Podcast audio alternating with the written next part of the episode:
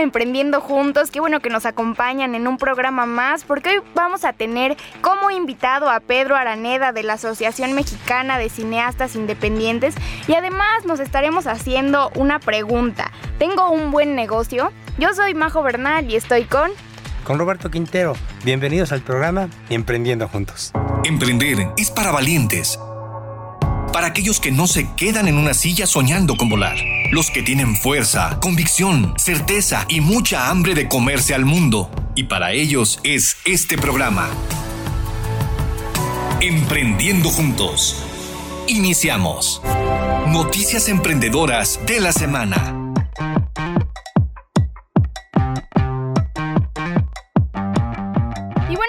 A empezar con el programa de esta semana, con la frase de esta semana que es de Carlos Slim Robert. Ah, y bueno, la frase es bastante sencilla, bastante corta y es, la ocupación desplaza a la preocupación. Algo muy simple, pero muy cierto. Por supuesto. Y, sabes qué, Majo, auditorio, ¿cuántas veces nos dedicamos a preocuparnos? Y no a ocuparnos, ¿no? Entonces, y, cuántas veces esta preocupación es más subjetiva que objetiva, ¿no? O sea, cuántas veces nos inventamos retos que no son reales, que no son este, probables ni posibles, en lugar de ocuparnos en hacer las cosas y este, y bueno, el ingeniero Carlos Slim, es un ejemplo, ¿no? De emprendedor a nivel mundial y a nivel país, por supuesto, ¿no? Este, lo que toca lo hace oro. Lo, hace oro, lo, hace, lo hace funcionar. Eh, habrá que entender la historia tan padre, ¿no? De convertir a Telmex, que yo, yo, no tenía claro, ¿no? Que la telefonía hace, Majo, hace 30 años no era claro que la telefonía fija desaparecía, ¿no? Parecía que todo hogar, todo comercio, toda empresa necesitaba telefonía fija.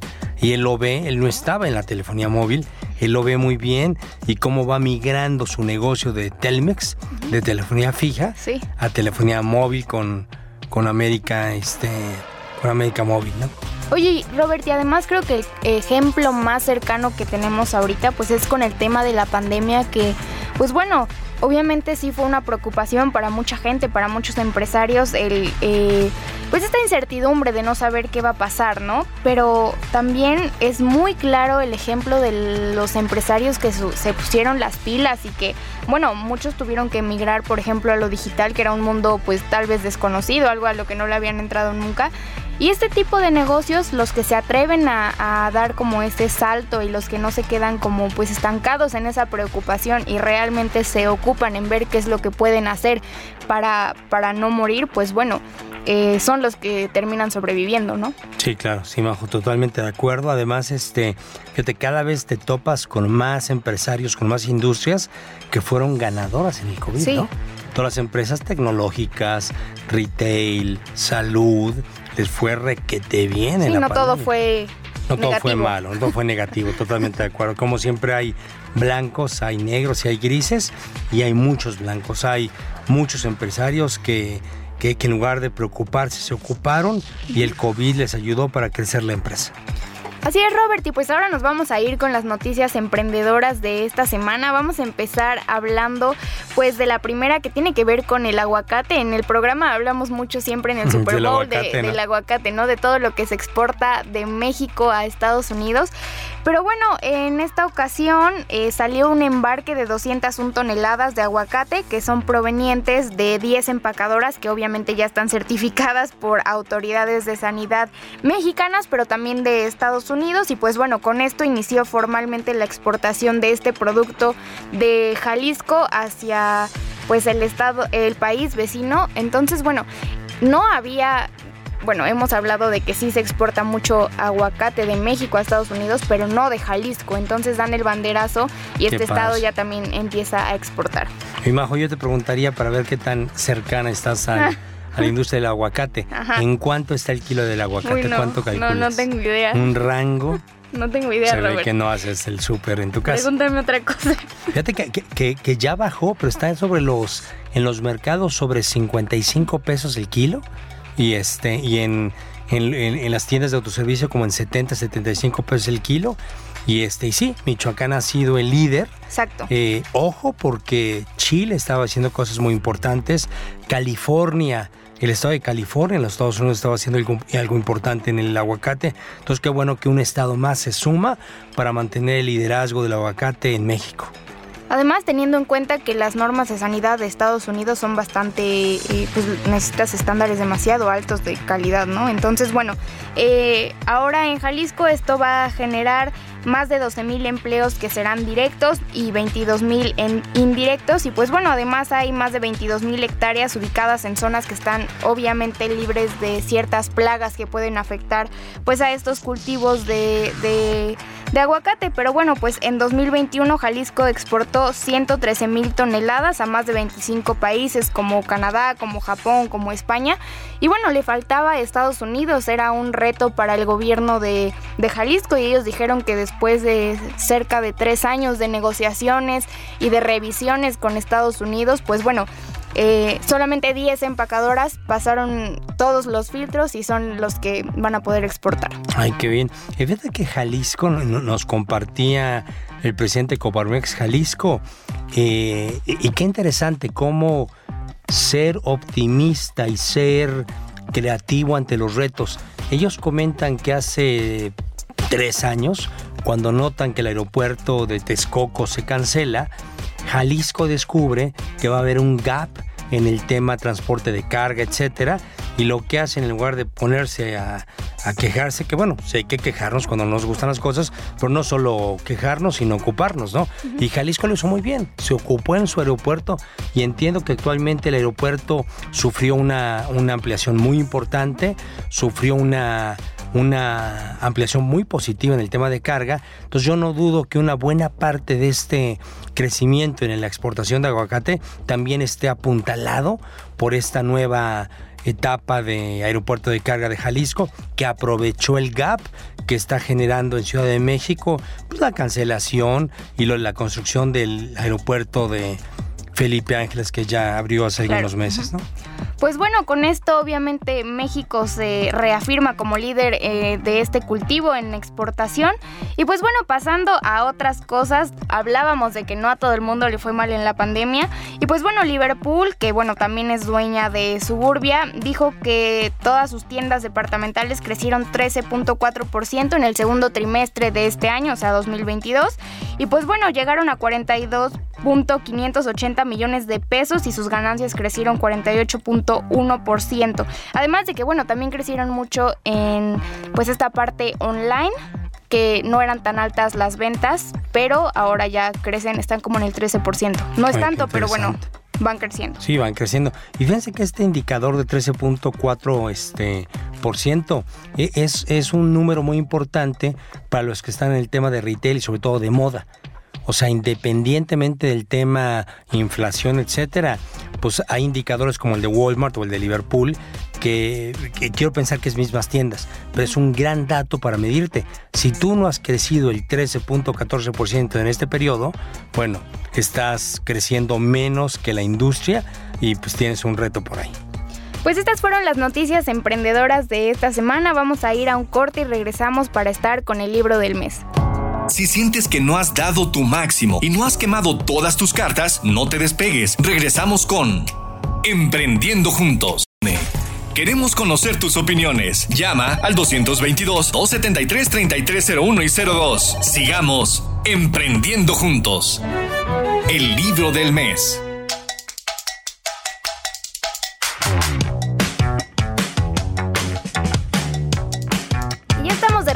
El programa Emprendiendo Juntos. Y bueno, como siempre les decimos, los invitamos a leer por lo menos un libro al mes, ¿no, Roberto? En esta ocasión, pues seguiremos platicando sobre el libro Un viaje en busca del corazón humano más allá del Himalaya del escritor Javier Millán. Y pues bueno, vamos a continuar hablando sobre, sobre el libro porque pues nos hace preguntas muy interesantes sobre qué es lo que estamos haciendo, a dónde vamos, cuál es nuestro motor en la vida, ¿no, Roberto? Así es, y recordemos el libro de un, busca, un viaje en busca del corazón humano eh, por parte de Javier Millán. Bueno, Javier fue director de Capital Humano de Grupo Bimbo por 30 años. Por muchos años. Por muchos años. Y comentábamos que qué tal Javier estudió filosofía, ¿no? Sí. Este, los fundadores de Bimbo, don Lorenzo, don, don Roberto, decían, toda empresa requiere un filósofo, alguien que ve las cosas desde un punto de vista mucho más profundo y a un nivel más trascendental. ¿no? Entonces, ojo, los que estudian filosofía no están exentos de participar en el, en el sector empresarial. Y me gustaría comentar este, algunas, algunas preguntas que se hace Javier eh, cuando saca la tercera edición. Y bueno, la primera pregunta que hace Javier en la, en la tercera edición es, ¿cómo soñamos el siguiente siglo? Es decir, cuando estábamos en finales de los noventas, íbamos a empezar el siglo del año 2000, 2000 para acá, era cómo soñamos el siguiente siglo. Y yo creo que lo que ha pasado reafirma este cambio de época que estamos viviendo, porque ha sido pues una dos décadas totalmente disruptivas, ¿no? Este, en lo político, en lo, económico, en lo tecnológico, en la salud. Y bueno, yo les preguntaría este, al, al auditorio, ¿cómo sueñas el siguiente siglo o la siguiente década, década para tu empresa, ¿no? ¿Cómo te imaginas?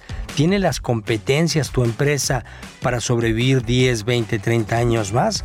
Pues bueno, esa es una, una pregunta bien interesante que hace Javier.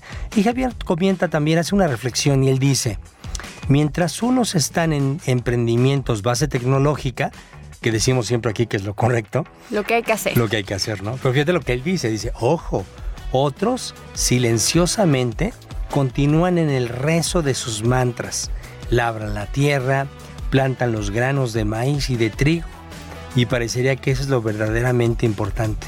¿Qué tal, no? Qué reflexión que, que mientras nos metemos al tema metaverso, ¿no? hay, hay, otro grupo de, de, emprendedores que están en lo básico, ¿no? Rezando, labrando, este, plantando granos de maíz y de, de, de trigo y pone, y otros oran y agradecen en la tarde al Creador. Y Javier se hace una pregunta muy interesante que tiene que ver con la globalización. Dice, la globalización económica no tiene fronteras, es más, se mete a la intimidad de las culturas. Y creo que es de las partes pues no tan positivas de la globalización, ¿no? Creo que la globalización lo que debe permitir es que seamos mejores vecinos y que evitemos la desigualdad, ¿no? Y no por el contrario que todos hagamos lo mismo, ¿no? O sea, cada, cada pequeña población en México, en, el Himalaya, que es, es, donde habla el libro, o en Chile o en Colombia, pues tiene su propia identidad, ¿no? Y hay que respetarla, porque finalmente para el latinoamericano nuestros, nuestras tradiciones, nuestras costumbres son claves en nuestro sentido de vida, ¿no? Entonces, bueno, procuremos, promovamos una globalización, pero respetuosa de la intimidad de cada cultura. Y ahora pasando al tema de esta semana, Robert, ¿tengo un buen negocio? Esa es una pregunta que, bueno, quién sabe también si como empresario eh, tú sí te la haces. Sí, no, no, yo sí me la he hecho. Muy bien. Pero habrá gente que no, ¿no? Habrá gente que no. Aunque fíjate, Majo, yo creo que sí, después de la pandemia. Bueno. Muchos no la hicimos, ¿no? O sea, tengo un buen negocio, es viable, pero te tienes que hacer la pregunta, ¿eh? O sea, y, yo comentaba que podríamos dividir esta pregunta en dos aspectos. Uno en el aspecto cuantita, perdón, cualitativo, que tiene que ver con nuestras habilidades blandas. Y, yo, yo, invitaría al auditorio, Majo, te invito a que te preguntes, ¿no? ¿Tu negocio todavía te mata de la emoción o ya te aburre? Un tema, ¿eh? y más para los millennials. ¿A ti te mata de la emoción? Sí, a mí también me mata. Pero se te nota, así me encanta, sí. Es que aparte, gracias a Dios, tenemos, estoy en un negocio muy, muy sexy, que es el tema del cine. Es muy divertido. Cada, cada, cada, lo, platicábamos, ¿hace cuánto no innovas en tu empresa? Y en nuestra empresa, afortunadamente, cada semana se innova, ¿no? Un nuevo producto, un nuevo estreno. Entonces a mí sí me, gracias a Dios, me sigue matando la emoción. No, no, no sé si en un futuro pasará, pero, pero, todos pregúntense, ¿te mata la emoción tu negocio? El siguiente, ¿tiene futuro? ¿Tienen futuro las escuelas este, tradicionales, los cines tradicionales, los restaurantes o no? ¿Y las tintorerías, las agencias de viaje, los estudios fotográficos, los despachos de contabilidad tienen futuro? ¿Sí o no? Y si tu respuesta es no, bueno, hay que ocuparte, ¿no? La tercera es vulnerabilidad. ¿Qué tan vulnerable es tu negocio a, nuevos competidores, a nuevas tecnologías, a cambios de hábito, a, tradiciones, a tendencias, a modas, ¿no? Entonces, bueno, cuidado, cuidado con ello. Veíamos algunos datos de redes sociales, ¿no? De Facebook, de Instagram, que han tenido problemas, ¿eh? no están creciendo en, en número de usuarios, ¿no? Y la siguiente es la estrategia de salida. ¿Qué va a pasar el día que envejezcas, que te aburras, que enfermes, que fallezcas? ¿Quién va a llevar tu negocio, no? ¿Lo vas a vender? ¿Un sobrino, un hijo? ¿Lo vas a donar? ¿Qué sigue, no? Bueno, y pasaría al siguiente tema que es elementos cuantitativos en relación a la pregunta de ¿tengo un buen negocio? Y son tres básicamente, Majo, y los tres, los tres son totalmente cuantitativas, numéricos. Deben de caber en un Excel. El primero es porcentaje de utilidad después de impuestos. Yo te preguntaría, Majo, en términos generales, ¿tú qué porcentaje crees que una empresa mexicana, ah, de cualquier giro, ¿no? Se queda al final de, le llamamos de polvo y paja, de pagarte un sueldo, de pagar impuestos, de pagar este, lo que tengas que pagar. Ah, depende qué tan apalancado estás, pero ¿en qué rango calculas tú que está?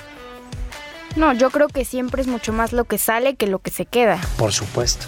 Sale más. No sé exactamente el porcentaje, pero sí sé que sale. Sale un 90%. O sea, los negocios en México y en el mundo, ¿eh? Te o sea, los negocios grandes, te quedas con un 6%, ¿eh? Entonces en México, yo como una empresa mediana, te quedas con un 8, 10, 12, 15%. Es lo que te quedas. Y te gastas, sale, como tú muy bien lo dices, un 15, un, un 18, pero un 15, un 85, un 90%. Pues bueno, la pregunta sería... ¿Pero eso puedes modificarlo? Sí, hasta un tope. O sea, si tú crees que te vas a quedar con un 20%, no es cierto, te estás engañando. O sea, ya hay muy pocos negocios que te dejan el 20, insisto, después de pagar impuestos. Sí, ya de todo. De un o sea, es que te dicen, me quedo un 20, pero no me pago sueldo. Y no pago la renta porque es la casa de mi abuelita. Bueno, está subsidiado.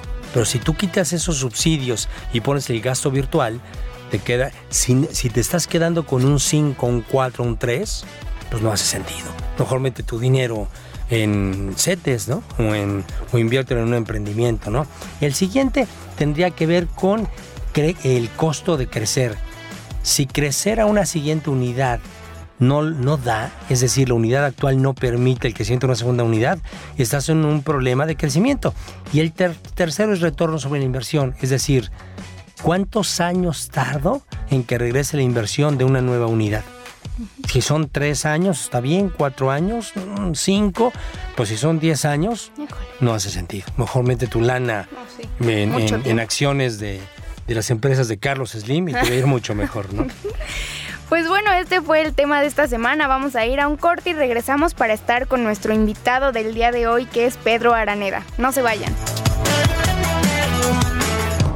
Si sientes que no has dado tu máximo y no has quemado todas tus cartas, no te despegues. Regresamos con Emprendiendo Juntos. Queremos conocer tus opiniones. Llama al 222-273-3301 y 02. Sigamos Emprendiendo Juntos. Emprendedor invitado.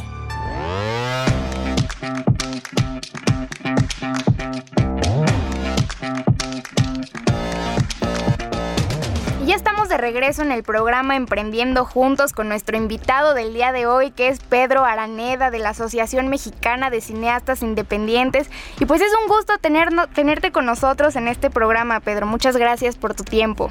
Sí, muchas gracias, Majo y Roberto. Muchísimas gracias por este espacio. Siempre es un placer de, eh, hablar sobre negocios y, y también de la industria del entretenimiento. Es, es fascinante y más con ustedes. Gracias, Pedro. Honrados que estés aquí. ¿eh?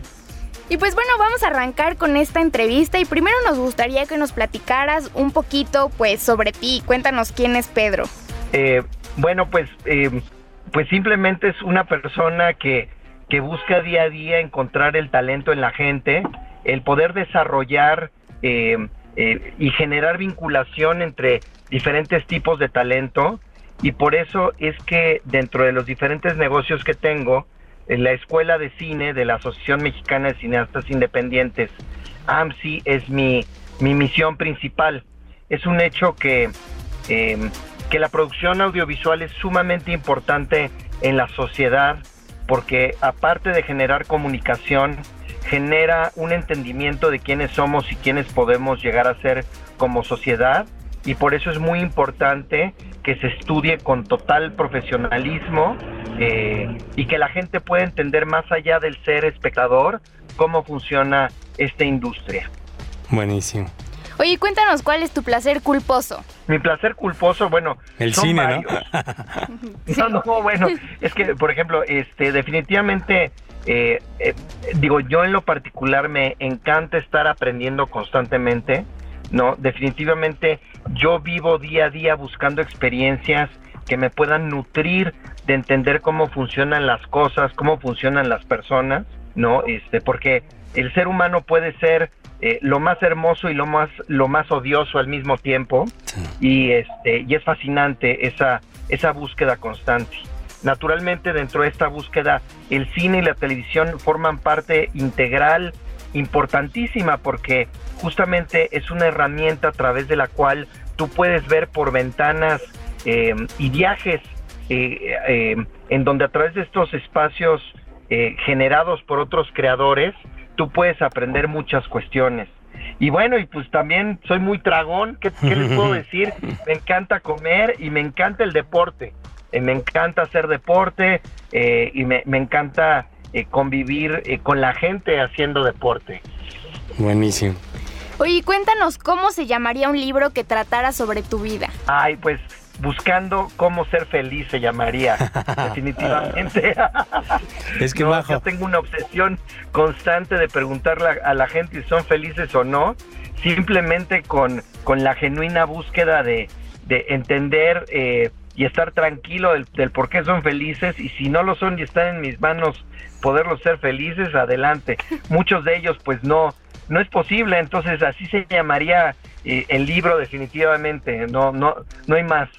Oye, Pedro, es que cabe, cabe comentar que los que tenemos el gusto de conocerte, de ser tus amigos, nos alegra el día porque cada vez que te vemos, que platicamos, tu primera pregunta al, al, saludar o al despedir es esa, ¿no? Te dice, Majo, ¿eres feliz? Y es una pregunta muy poderosa que siempre haces, ¿no, Pedro? Sí, yo creo que funciona este, muy, muy bien. Eh, de hecho, esta, esta pregunta vino eh, de una manera muy espontánea cuando iba en, la preparatoria. Estaba estudiando en Estados Unidos y, naturalmente estaba involucrado en el centro de medios haciendo, eh, eh, pues grabando, haciendo un montón de cuestiones. Y yo me acuerdo perfectamente bien que estaba grabando una obra de teatro de unos compañeros y uno de mis, de mis amigos se empezó a marear este, él estaba en otra cámara y pues fue una reacción muy extraña. O sea, en vez de preguntarle, oye, ¿te sientes bien? ¿Qué tienes? Le pregunté, oye, oye, me puse nervioso, le pregunté, oye, ¿eres feliz? y pues no sé, de ahí surgió, algunos, eh, otras personas me escucharon alrededor ahí en la prepa y pues, obviamente se burlaron de mí y que pues me empezaron a decir, oye, ¿eres feliz? ¿Eres feliz? Eh, ¿No? En, en inglés, ¿no?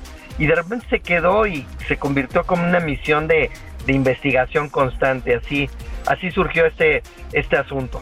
Oye, Pedro, ¿y tú eres feliz? No, bueno, la mayoría del tiempo sí, mm. pero sería sumamente mentiroso decir que todo el tiempo. Claro. Ahorita sí les puedo decir que soy feliz. Para mí la felicidad es la tranquilidad eh, y ahorita estoy muy tranquilo, ¿no? Pero naturalmente, así como en el día eh, y, y, hay altibajos y en la vida también, pues uno no podría apreciar la felicidad si fuera feliz todo el tiempo. Imagínense cómo entender la luz si uno no llega a conocer la oscuridad, ¿no? Entonces, sí, ahorita sí soy feliz, pero no lo soy todo el tiempo. Excelente. Oye, ¿con qué personaje de la historia te hubiera gustado tomarte una foto? Una foto, bueno, a ver, vamos a ser muy abstractos porque, a, eh, a ver, déjenme pensar, porque a lo mejor si el personaje hubiera eh, existido antes de que la fotografía hubiera surgido, pues ahí, tendremos un problema. Pero vamos a suponer que, que la, cámara fotográfica viaja por el tiempo. Ay, déjenme pensar. Eh, ah, mm, mm. no lo sé, qué buena pregunta.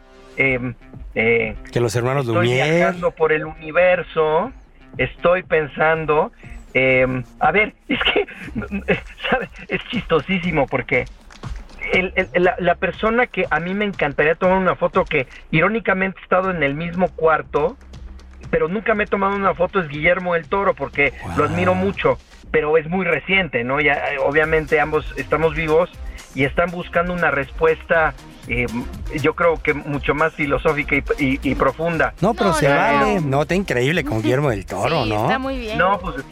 No, es que es, lo que me brincó a la mente, Guillermo del Toro. Oye, te, te, presumo, fíjate que en la oficina, Pedro, este, te acuerdas de Mariana Zamudio, nuestra socia, ¿no? Sí, desde luego. Mi, mi, socia Mariana tiene una foto en su oficina, yo tengo ahí una copia de Mariana con Guillermo del Toro, ¿tú crees? Abrazada, dándole un, un abrazo. No, está maravilloso, o sea, es que eh, Guillermo del Toro, eh, yo admiro mucho profesionalmente y su forma de conducirse. En determinado momento, por ejemplo, él eh, para mí es el, el, Alfred Hitchcock contemporáneo. Y algo que admiro mucho de, de, Guillermo es que él utiliza los dos lados del cerebro, el izquierdo y el derecho. Él tiene una, un procedimiento creativo muy profundo, pero a la vez tiene los pies en la tierra. Cuestión que muchas veces eh, los creadores de cualquier tipo, los artistas, eh, no lo tienen.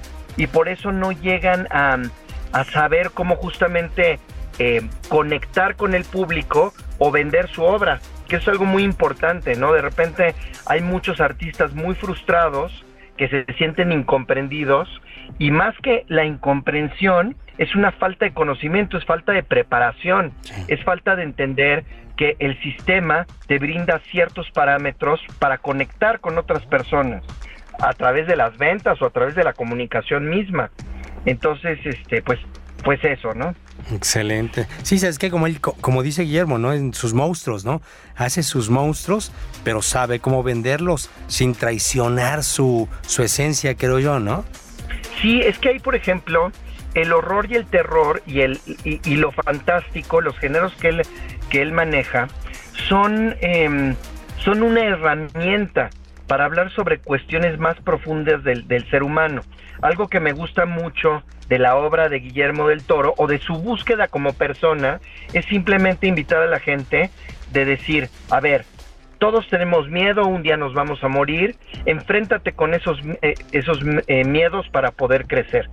Todas las películas de Guillermo del Toro hablan sobre eso, pero simplemente de diferente forma, con un estilo definido. Pero es eso, es una invitación de, ¿saben qué, mijos? No se rajen, lleguenle, vivan la vida al máximo, no tengan miedo, y si lo tienen, enfréntenlo. si tienes miedo, hazlo, pero hazlo ah, con miedo, pero hazlo, ¿no? Sí, o enfréntalo, ¿no? Batállalo o simplemente toma el miedo de la mano y, y haz este viaje en la vida junto con él. Porque también hay miedos que no se nos quitan, o sea, de repente muchos tenemos fobias de diferentes tipos, por ejemplo, este, a mí las arañas me dan una cosa terrible, yo tocar una araña es de lo peor que pudiera hacer, ¿no? Este, yo le tengo fobia a las arañas y este, y, bueno, voy a parecer muy sangrón, pero también le tengo fobia este, a las muchas veces a las tonterías que la gente dice y yo huyo. Buenísimo. Oye, Pedro, vamos a ir rapidísimo a un corte, pero regresamos para seguir con la entrevista. No se vayan. Si sientes que no has dado tu máximo y no has quemado todas tus cartas, no te despegues. Regresamos con Emprendiendo Juntos. Queremos conocer tus opiniones. Llama al 222-273-3301 y 02. Sigamos emprendiendo juntos. Continuamos en el programa Emprendiendo Juntos con nuestro invitado de hoy, que es Pedro Araneda. Oye Pedro, y nos gustaría que ahora nos platicaras un poquito qué es lo que significa tu familia para ti.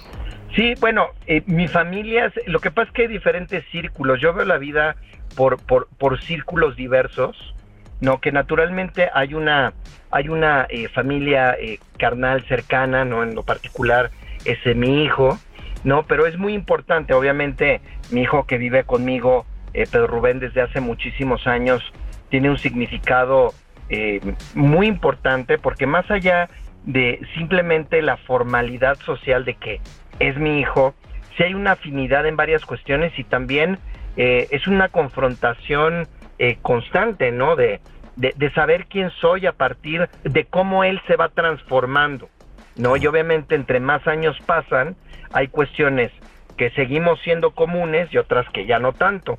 Y bueno, y hay otros círculos, ¿no? En donde hay familias que tienen eh, que ver con, con gente que uno quiere mucho. Este, que puede amarla, que no necesariamente es, es gente de tu familia eh, a nivel eh, sanguíneo, ¿no? la misma, la, los mismos estudiantes, los mismos profesores se convierten en tu familia, la gente de la oficina en donde trabajas también se vuelve otro círculo de tu familia, así como, como los amigos de otros lugares, ¿no? Entonces, eh, pues, ¿qué significan? Forma parte de la vida, aunque yo confieso que soy, eh, a mí me gusta la soledad en el sentido de que me, me permite autoexplorar y tener una, eh, poder escucharme a mí mismo. Entonces, sí me gusta pasar mucho tiempo solo también. Bueno, y finalmente los amigos, pues es la familia que uno escoge, ¿no, Pedro? También. Sí, definitivamente. Y, ya, hay, ya, hay, ya hay primos y hermanos dentro de esa familia que uno escoge, que uno admira por diferentes índoles, y eso forma parte de ti. Es como si tuvieras una, una chamarra con, con, con parches, ¿no? Este, eh, eh, pero parches que te gustan, ¿no? Eh, que vas, vas colocándole insignias, no, no por la parte del trofeo, sino por el significado real de lo que cada persona o cada uno de estos simbolismos puede, puede aportarte, ¿no? Tú mismo, Roberto, yo te admiro profundamente, yo te estimo, te quiero profundamente. Tú en mi vida significas varias cuestiones porque eh, has ido y venido, has construido, se te ha quitado, se te ha vuelto, lo has vuelto a construir y ahí estás. Y irónicamente, algo que yo sé que te gusta mucho, que es correr, ¿no? Maratones, por ejemplo, eh, forma parte de eso, ¿no? O sea, no paras tú eres una persona admirable, Roberto, por ejemplo, y así hay muchos amigos que este que contribuyen a, a, entender que quién puede ser uno, pues. Muchas gracias, totalmente de acuerdo contigo, gracias. Pedro, ¿y quién ha sido clave en tu desarrollo profesional?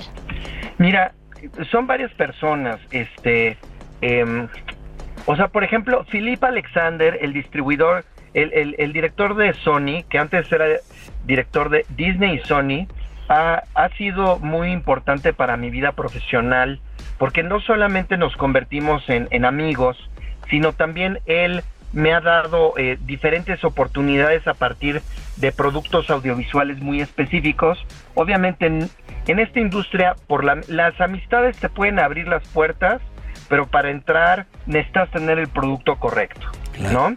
Y, bueno, Philip eh, Alexander definitivamente, por su experiencia, por su calidad humana, es una de esas personas. Otra es Marisa Céspedes.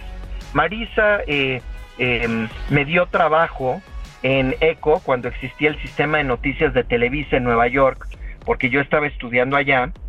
Eh, y, bueno, yo la considero ella mi maestra de tele, a pesar de que yo fui a la universidad y estudié cine y televisión, yo la considero a ella eh, una de mis, de mis maestras amiga, porque en el campo aprendí muchísimo, ¿no? Vivimos muchas experiencias, vivimos muchas cuestiones en las cuales este, eh, pues aprendí de ella. Son dos ejemplos muy claros. Buenísimo, gracias. Oye, ¿y eres más de vino o de cerveza? Ay, miren, yo no tomo mucho realmente y realmente no conozco mucho ni de vino ni de cerveza. De repente me he hecho una u otra, este, por el gusto de compartir, pero eh, si tendría que escoger uno, eh, escogería vino. Ok. Muy bien. Oye, ¿y tenis o zapatos? Eh, ay, depende. Depende de la ocasión. A mí me gusta, este, eh, realmente, pues, pues simplemente adaptarme, ¿no? Entonces, no, 50-50. Yo diría, depende de la ocasión. Y tengo tenis de muchos tipos para diferentes ocasiones y zapatos también. Entonces no podría escoger uno. Oye, Pedro, ¿y, tu principal error en tu ámbito profesional, cuál crees que ha sido? No, tenemos todos muchos errores, pero uno que recuerdes. Ay, es que hay errores como masivos, o sea, como grandes errores y pequeños errores. Este, a ver, voy a poner un ejemplo. Em, en alguna ocasión cuando empezaba con la escuela, llegó conmigo una persona que después se convirtió en mi amigo, que se llama Arturo. Arturo llegó a, la escuela sucio, olía mal, eh, tenía la playera rota y traía un sombrero muy extraño. Y pues él quería estudiar. Y de alguna manera como que lo discriminé, dije, ay, Prejuzgaste, ¿no? No, no, no, no, o sea, eh, pero, pero él me insistió, él me insistió, em, em, le, dije por qué de repente eh, sí no, no, no, me, no me agradaba estar junto con él porque olía muy feo. Me dijo, órale, no, ¿sabes qué? A ver, me voy a bañar, ¿no? Porque casi no se bañaba, era su filosofía. qué raro. Pero en un principio yo no quería que fuera el alumno de la escuela y de repente yo entendí que no tenía por qué hacer eso. Aunque sí hay cuestiones que uno eh, pueden... Eh, te identifica y sabe si la gente va a querer trabajar contigo o no, pero de repente si no hay una falta de respeto eh, de un tipo directo, eh, uno no tiene por qué hacer eso, porque la gente tiene el derecho de escoger. Y él me explicó las razones del por qué era así. A fin de cuentas, se metió a la escuela, nos convertimos en amigos. Eh, y él, al contrario, él accedió, se empezó a bañar desde entonces. Nunca lo volví a ver con una playera rota porque también escuchó mis motivos, que no eran tanto como que, ay, se va a ver muy mal en la escuela, sino por una cuestión de, bueno, o sea, es como un, respeto por la gente, porque de repente no es agradable para la gente que tenemos un olfato profundo, eh, que huela a alguien feo, pues. Eh, pero, pero lo discriminé de entrada. Y eso, eso, eso lo corregí, pero no debió haber sido, pues. Claro, sí, sí, sí. Este ejemplo, por ejemplo. Uy, tengo muchas cuestiones, imagínense, con 28 años de escuela y creo que 35 años de trayectoria en industria, tengo un montón de anécdotas, positivas y negativas. Oye, Pedro, y platícanos un poco de AMSI, la escuela de AMSI, la escuela de cine en la Ciudad de México, ¿cuándo surge? Bueno, surge en 1993, justamente a partir, eh, de repente a mí me dicen que soy muy enojón, ¿no? Este, eh, de repente hasta me dicen que soy muy taz, de repente, ¿no? Entonces, este, eh, yo he hecho muchas cosas en mi vida a partir de los enojos. Y yo estaba viviendo en Nueva York en esa época, estaba acabando la preparatoria, llevaba siete años allá, y yo quería regresar ya a México. Y pues había solamente dos escuelas de gobierno que enseñaban cine, y en ambas sufrí una especie de discriminación al revés porque me dijeron que era muy fresa, muy fifí, para estudiar ahí de entrada. Me dijeron que por favor me fuera al Teco al Ibero, que ahí me iba a ir muy bien. Y dije, pero hoy no me han hecho ni examen ni nada, ¿cómo es posible? Me enojé muchísimo. Me regreso a Estados Unidos, estudio la carrera allá, con el propósito de poner una escuela de cine. Bueno, ni siquiera pensaba en una escuela de cine. Quería impartir educación para que no le pasara a la gente lo mismo que a mí me pasó. Ese era el propósito. Y empecé en la sala de la casa de mamá, me la prestó. Empecé con tres alumnos y de ahí fue creciendo, creciendo. Y ahora somos una, una universidad hecha y derecha, con centro de posgrado, con licenciatura, con educación continua, con concursos en Los Ángeles.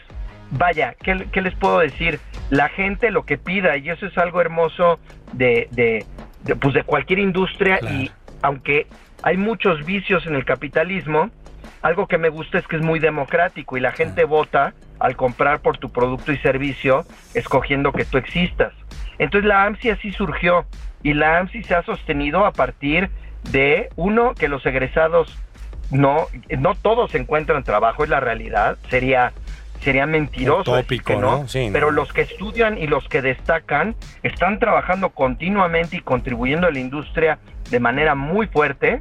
Y este y por otro lado eh, eh, eh, pues pues se ha consolidado la escuela teniendo una triada de visión porque nosotros preparamos alumnos en la parte artística, en la parte tecnológica y en la parte de negocios. Entonces es fundamental eso para cualquier eh, persona, ¿no? Para que pueda desarrollarse en esta industria que es muy difícil. Sí, integralmente. Oye, Pedro, pues muchas gracias. De veras, honrado que estés con nosotros. Este, te admiramos como persona, admiramos a la, Escuela de Cine de AMSI y te mandamos un abrazo muy fuerte. Muchas gracias por acompañarnos y por compartir con nosotros. No, muchas gracias. Yo espero que sean muy felices. y si quieren conocer más de AMSI, nos pueden encontrar en www.amsi.edu.mx. Es www www.amci.edu.mx. Perfecto. Gracias. Abrazo fuerte. Hasta luego.